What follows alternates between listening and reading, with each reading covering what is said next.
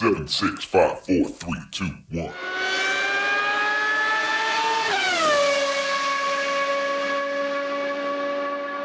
Herzlich willkommen zu Formel 1, dem Podcast mit Christian, einem spanischen Formel 1-Fan. Und mit Frank, einem deutschen Formel 1-Fan. Und heute sprechen wir über den großen Preis von Mexiko mit dem großen Lokalmatador äh, Sergio Perez und mit einer tollen Stimmung an der Strecke. Aber, tja, konnte das Rennen Konnte das Rennen mit der Stimmung mithalten, Christian? Was meinst du? Also als Zuschauer im Fernsehen würde ich mal sagen, nein. Aber wenn ich da vor Ort gewesen wäre, es sah schon geil aus, die Stimmung. Also ich muss sagen, für ein Rennen, was langweilig war und wo der, wie du ihn genannt hast, Lokalmatador äh, eigentlich auch nichts Besonderes gemacht hat. Oder auch nicht, ich weiß nicht, ich, ich finde ihn halt weniger als mittelmäßig, den, den Perez. Äh, naja, er ist aufs Podium gefahren, immerhin. Ne? Ja, gut, mit dem besten Auto der Saison, wo der andere, äh, wie viel, 14 Mal in einer Saison gewonnen hat, wahrscheinlich wären 16. Also, ja, also ich sag's mal so, der Perez ohne ein Red Bull-Auto wäre wahrscheinlich äh, nicht mal in der Nähe gekommen von, von einem Podium.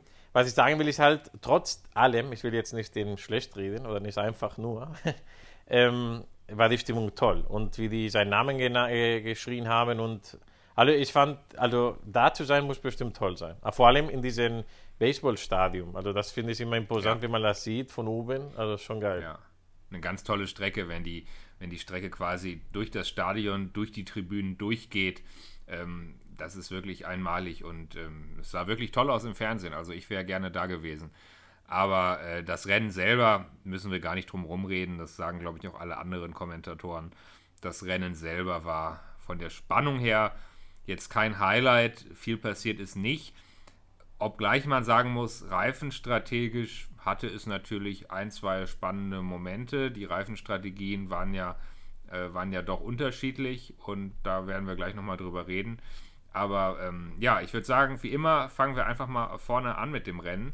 Ähm, Max Verstappen sah gut aus, hat das Qualifying dominiert, ähm, stand in der Startaufstellung ganz vorne.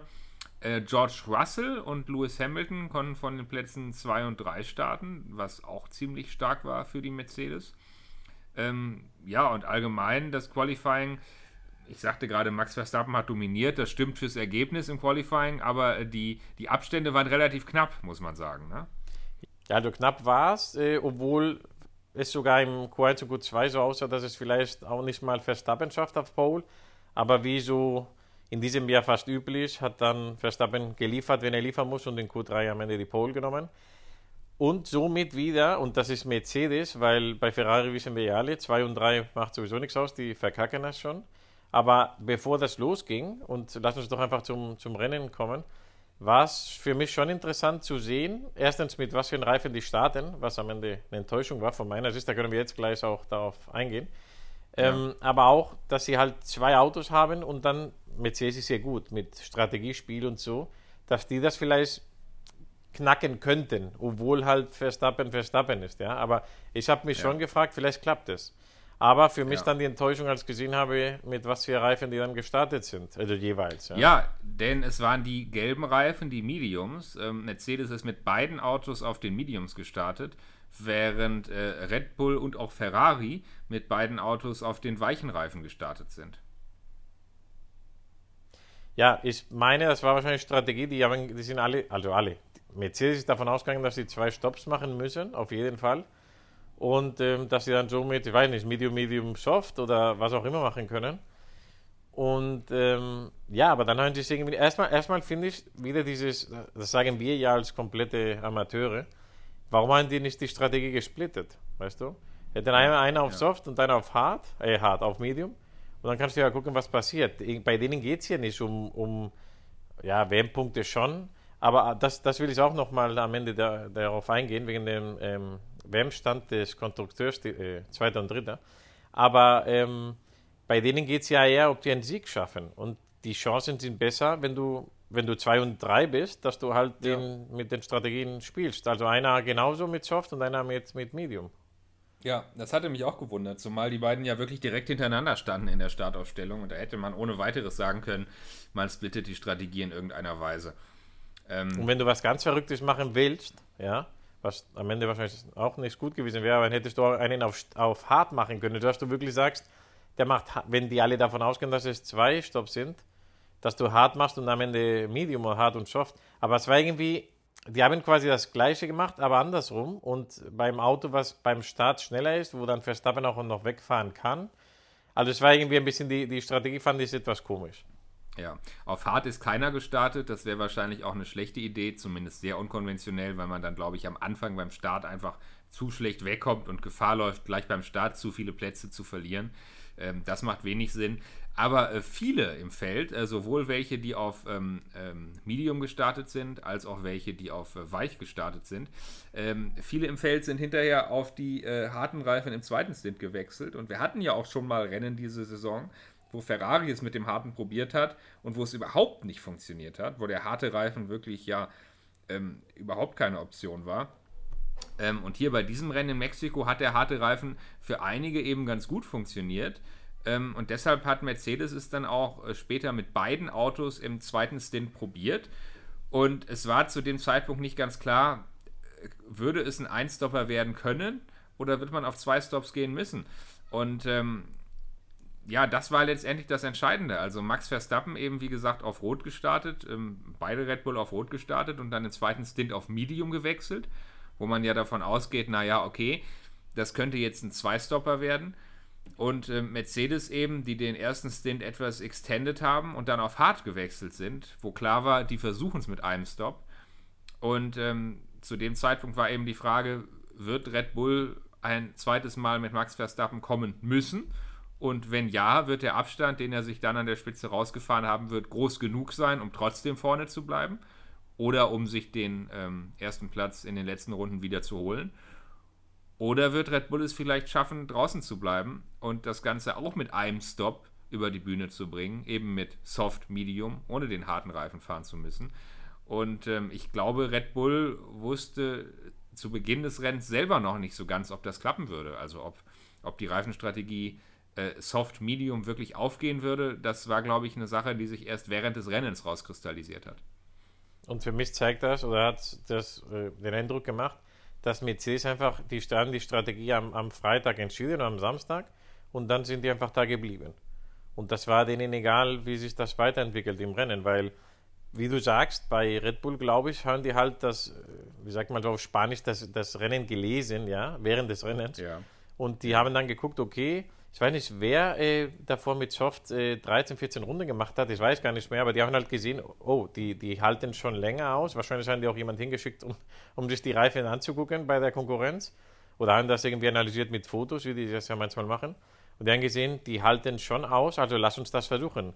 Äh, gibt, gibt kein Gas. Man hat gemerkt, dass der Verstappen halt trotzdem er war 1,52 Sekunden entfernt von Hamilton, aber er kam auch nicht näher ran, der Hamilton. Und ich habe schon das Gefühl gehabt, schon von Anfang an, ja, wo es noch nicht klar war, dass er schon, äh, ja, mit ihm, nicht mit ihm spielt, aber schon Reifen halt schont, ja. Und ja. in Spanisch im Fernsehen haben sie gesagt, naja, das ist sehr unbequem. Wenn er, wenn er genug Pace hätte, würde er ein bisschen weiter wegfahren, weil in zwei Sekunden oder unter zwei Sekunden ist halt unangenehm zu fahren. Aber ich glaube, für Verstappen also ich schätze ihn schon so ein, und das ist wirklich wahrscheinlich auch nicht im Fernsehen gesagt und keiner, ja, aber ich schätze ihn schon so ein, dass er sogar da besser ist, weil er weiß, da reizt er die Konkurrenz. Weil wenn du in zwei Sekunden bleibst und du weißt, du hast viel mehr, dann kannst du den anderen auch zwingen, ein bisschen mehr Gas zu geben. Weißt du, der Hamilton sieht ihn danach und, und äh, versucht es und denkt, jetzt habe ich ihn bald und keine Ahnung. Und dabei mhm. fährt er vielleicht nur 80 Prozent von seinem, was er machen könnte. Ja? Und ja. am Ende ist es ja auch so passiert. Der hat ja der hat ja gesagt, äh, also er musste halt Reifen schon sparen und, und ist halt langsamer gefahren, als er hätte machen müssen. Und du hast ja gesehen, dass Perez am Anfang gut aufgeholt hat und Perez ist ja, wie wir alle wissen, viel langsamer als Verstappen. Das heißt, diese Pace, die Perez hatte, hat der, der Verstappen und wahrscheinlich noch ein bisschen mehr und hat er ja nicht gemacht. Also es war, es war interessant, aber als man dann gesehen hat, dass äh, Verstappen also es war schon noch ein bisschen mal schauen, vielleicht muss er noch stoppen. Für uns als Zuschauer wäre es geil gewesen. Hätte er noch mal anhalten müssen, weil dann, das ist ja, wo man am meisten Spaß hat, wenn ein Verstappen mit äh, Softreifen hinterherfahren muss und überholt, ja. Aber, ja, und, und was ich auch noch sagen wollte von Perez, das war für mich eine Enttäuschung, weil er konnte den, den Hamilton nicht, nicht schnappen. Und ja, also deswegen, also diese Feier, die wir mit ihm hatten äh, in, in Mexiko, er fährt nicht schlecht, er hat das beste Auto, oder, ja, eins von den zwei besten Autos, aber er ist nicht in dieser Klasse wie jetzt ein Hamilton, Verstappen oder auch von mir aus Leclerc. Ja, man hat natürlich immer gesagt, dass der Red Bull wirklich für Verstappen gebaut ist und dass das Red Bull-Team komplett auf Verstappen zugeschnitten ist und dass, dass Verstappen natürlich schon priorisiert wird im Team. Insofern ist der Vergleich, ähm, der Vergleich Perez-Verstappen Team intern da immer so ein bisschen vorbelastet und nicht ganz fair. Äh, aber was war vorher? Völlig, trotzdem, aber was war ja, denn vorher? Das ist doch ganz klar. Die machen doch das, weil Verstappen der Top-Fahrer ist. Wenn es nicht so ja, wäre, Verstappen ist die unangefochtene also. Nummer 1. Äh, Verstappen ist die unangefochtene Nummer 1 im Team. Das ist für jeden Fahrer äh, schwierig, jetzt neu ins Team zu kommen und ihn herauszufordern. Aber nichtsdestotrotz, ich wollte dir ja recht geben, äh, nichtsdestotrotz fährt, fährt Verstappen äh, in einer anderen Liga als Perez. Ähm, Verstappen dominiert nach Belieben und Perez mit im Prinzip dem gleichen Auto äh, schafft es eben nicht konstant Zweiter zu werden, sondern äh, muss um die, um die Podiumsplätze kämpfen. Und ja, wie du gesagt hast, kommt auch an einem Hamilton nicht vorbei. Hamilton wiederum, der ja am Anfang der Saison geschwächelt hat, wo man dachte, naja, jetzt läuft der Mercedes nicht, jetzt ist der Mercedes 2022 eine Fehlkonstruktion und dann auch noch ein junger Teamkollege, der Hamilton unter Druck setzt. Da sah man ja wirklich den Hamilton so ein bisschen wanken äh, als, als Rekordweltmeister. Und da muss man aber sagen, Hamilton hat sich ein bisschen gefangen und fährt jetzt in letzter Zeit eigentlich sehr beständig und teilweise auch cleverer als Russell, würde ich sagen. Ähm, Russell war am Start auf P2, hatte eigentlich gute Chancen, ähm, auch, auch vorne zu bleiben. Äh, hat dann im ersten Kurvengewirr beim Start ein bisschen schlecht ausgesehen, wurde von Hamilton relativ aggressiv rausgedrückt, äh, was mich auch, ja, ein bisschen gewundert hatte. Also da hat sich Hamilton doch relativ aggressiv an, an George Russell äh, vorbeigedrängelt an P2. Und äh, Russell daraufhin hat dann sogar noch den Platz an Perez verloren, war Vierter und hat es auch während des ganzen Rennens nicht geschafft, ähm, da wieder vorbeizukommen. Russell hat einen sehr, sehr langen ersten Stint gefahren, die anderen waren schon in der Box. Russell fühlte sich noch wohl auf seinen Reifen, wollte noch länger fahren. Was er aber nicht so richtig gesehen hat im Auto ist, dass die Rundenzeiten einfach dazu nicht gepasst haben. Also die, die vorher gestoppt hatten, äh, sind im zweiten Stint schon deutlich bessere Rundenzeiten gefahren. Und ähm, dementsprechend hat Russell das dann einfach nicht geschafft. Und als er dann in die Box kam, hat der Overcut, den er probiert hat, überhaupt nicht funktioniert. Und er war wieder Vierter und ist dann auch tatsächlich bis zum Schluss an Perez nicht vorbeigekommen. Hat sich dafür dann immerhin noch die schnellste Runde am Schluss gesichert. Ja, also ich bin ganz deiner Meinung, der Hamilton der ist jetzt, ich will nicht sagen wieder zurück, aber er ist jetzt, äh, Anfang des Jahres sah es aus, als ob er schon aufgegeben hätte und ob das schon vorbei wäre. Und irgendwie hat er, ich weiß nicht, ob er jetzt mit äh, Hilfe von Psychologen oder weil das Auto jetzt ihm besser liegt oder wie auch immer, mal sieht ihn wieder glücklicher in seiner, in seiner Art. Und ähm, ja, es war ein besseres Ergebnis gab es nicht. Also Mercedes hätte es vielleicht anders machen können mit der Strategie bei, bei vielleicht auch länger fahren lassen mit den Mediums, damit es dann am Ende mit den Soft irgendwie noch ein bisschen spannend gewo gew äh, geworden wäre. Aber Hamilton und auch der Kollege äh, Russell hätte es auch nicht. Also mehr gab es nicht. Also die haben das Beste ja. rausgeholt vom Auto.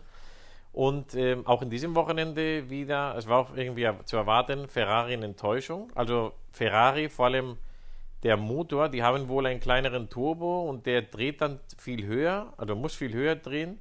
Und äh, jetzt mit der Höhe von, von dem großen Preis in Mexiko, wie auch immer, ja, ich bin kein Ingenieur, aber ähm, ich glaube, die hatten wahrscheinlich weniger Power, weil die Angst haben, das Ding kaputt zu machen, was ja nicht das erste Mal wäre, dass sie dann überlasten, den Motor.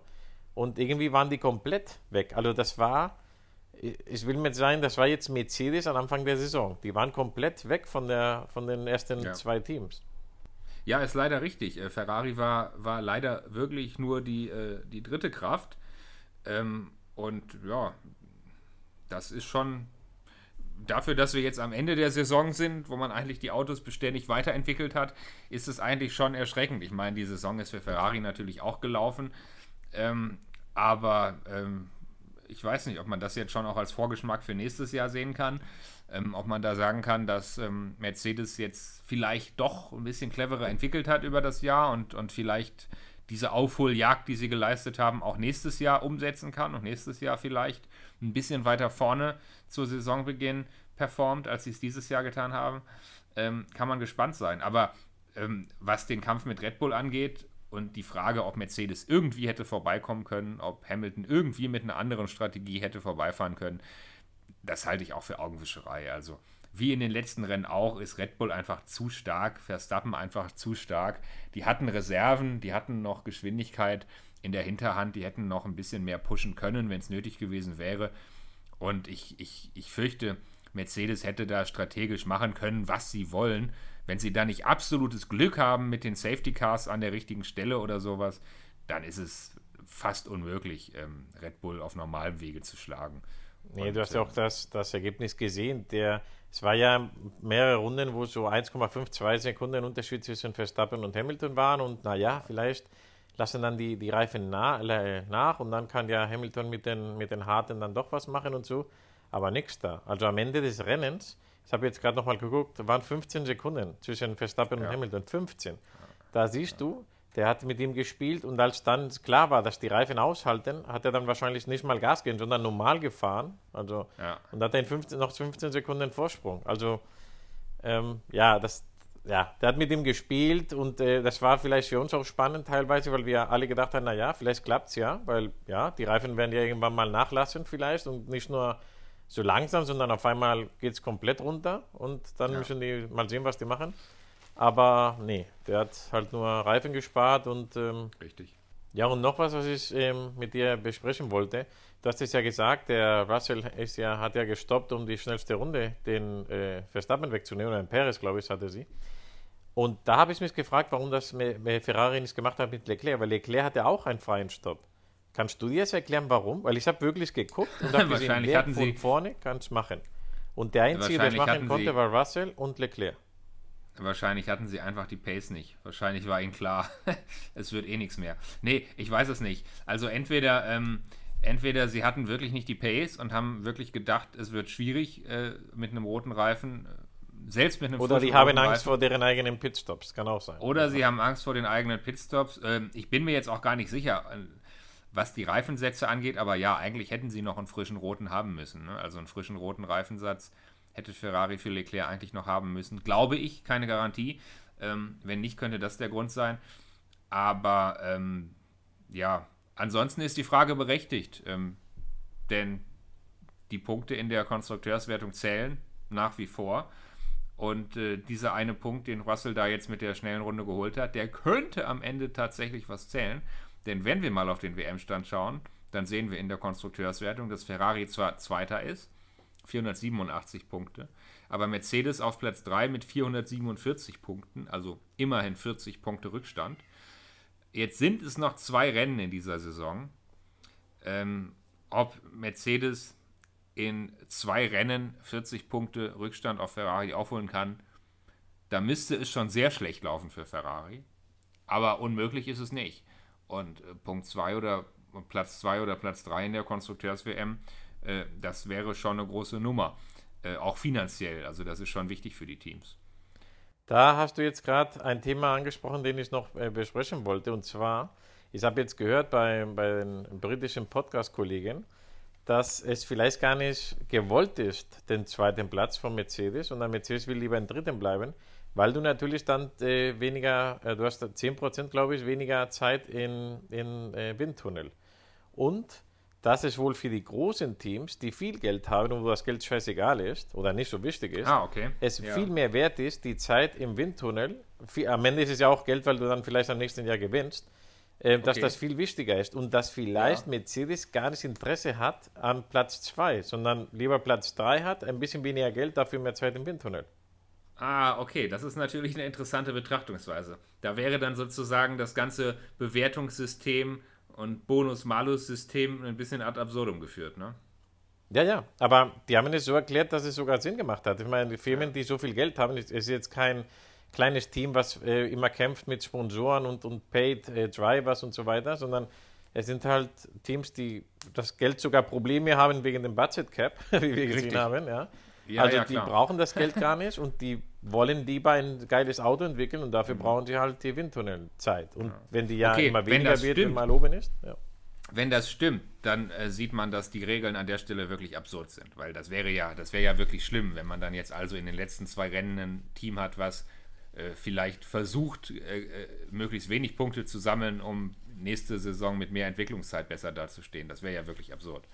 Also das, das wird interessant, weil wenn, wenn das passiert, wird man es ja merken. Also ich finde es toll, weil wir haben das jetzt besprochen und jetzt kommen ja zwei Rennen. Also das ist ja nicht eine Sache, mal sehen in zehn Jahren, wie es ist. Nee, nee, wir, wir können es sehen. Ja. Und in den nächsten, ich meine, wahrscheinlich, wenn äh, Hamilton oder Russell oder Leclerc und, oder Sainz, wenn die gewinnen können, Platz 1, ja, dann werden die es bestimmt machen, weil ein, ein Platz 1 ist ein Platz 1, ja.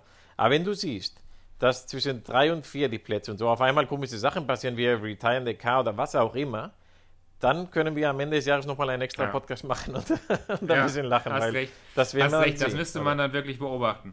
Ja, es ist im, im hinteren Feld der Konstrukteurs-WM ist es äh, an, an vielen Stellen noch spannend. Ähm, auch bei Teams, bei denen es eben sehr wohl ums Geld geht. Also Haas auf Platz 8 ist einen einzigen Punkt vor Alpha Tauri auf Platz 9.